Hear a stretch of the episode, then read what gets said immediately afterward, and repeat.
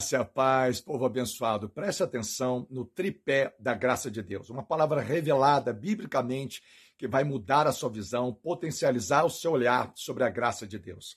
Nesse tripé, existem três princípios básicos, fundamentais, que às vezes estão passando despercebido pela maioria dos cristãos. O primeiro princípio desse tripé é o que se encontra em Efésio, no capítulo 2, no versículo 8, quando diz assim: Pela graça sois salvo isso é dom de Deus, para que ninguém se glorie. Isso não vem de vós, é dom do Senhor.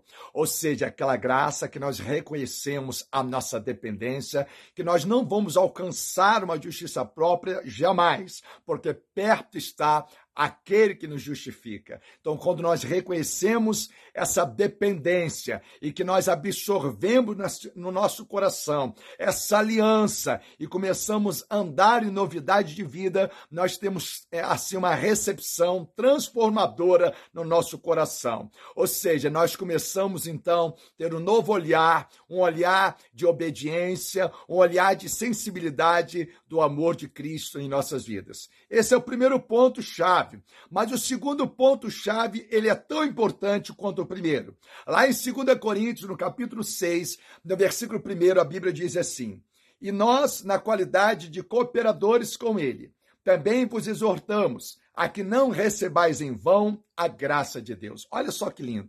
A Bíblia diz que a gente não pode receber a graça de Deus em vão.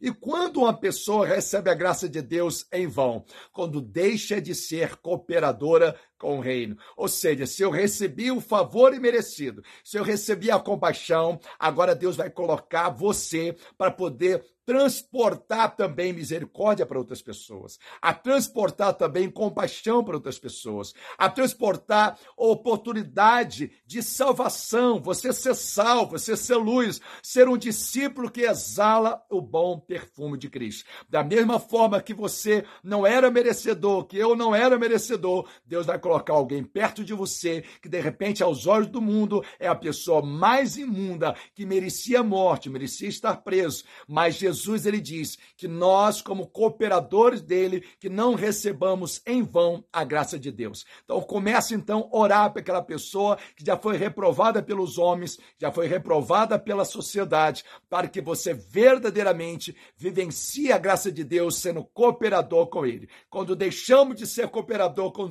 com o reino de Deus, nós então estamos recebendo a graça de Deus em vão. Cuidado, cuidado, não receba a graça de Deus em vão. Esse é o segundo tópico. O terceiro princípio da graça de Deus, tão importante quanto o primeiro e o segundo, é você não se excluir da graça de Deus. Aí você vem, você poderia perguntar, pastor, é possível alguém se excluir da graça de Deus? Sim. Olha o que a Bíblia diz em Hebreus, no capítulo 12, no versículo 15. A Bíblia diz assim: atentando diligentemente porque ninguém seja faltoso, separando-se ou excluindo-se da graça de Deus, nem haja alguma raiz de amargura que vos brotando vos perturbe, e por meio dela muitos sejam contaminados. Então a Bíblia diz que a raiz da amargura era brota, ela perturba, ela contamina, e a pessoa então ela se exclui da graça de Deus. Por quê? Às vezes vai guardar uma raiva, às vezes ela vai guardar uma amargura. Então ela está se excluindo da graça de Deus, ela está se afastando da graça de Deus.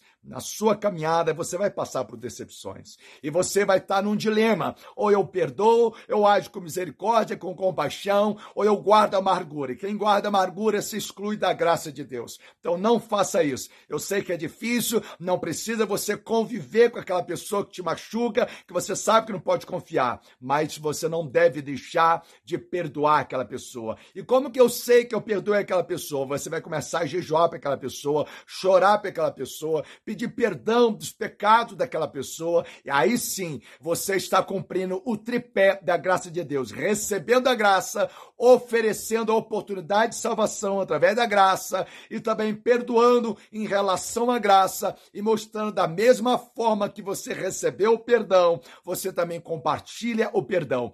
Pensa sobre essa palavra e seja transformado e tenha uma transformação de vida em Cristo Jesus. O beijo na sua alma, no nome do Senhor Jesus.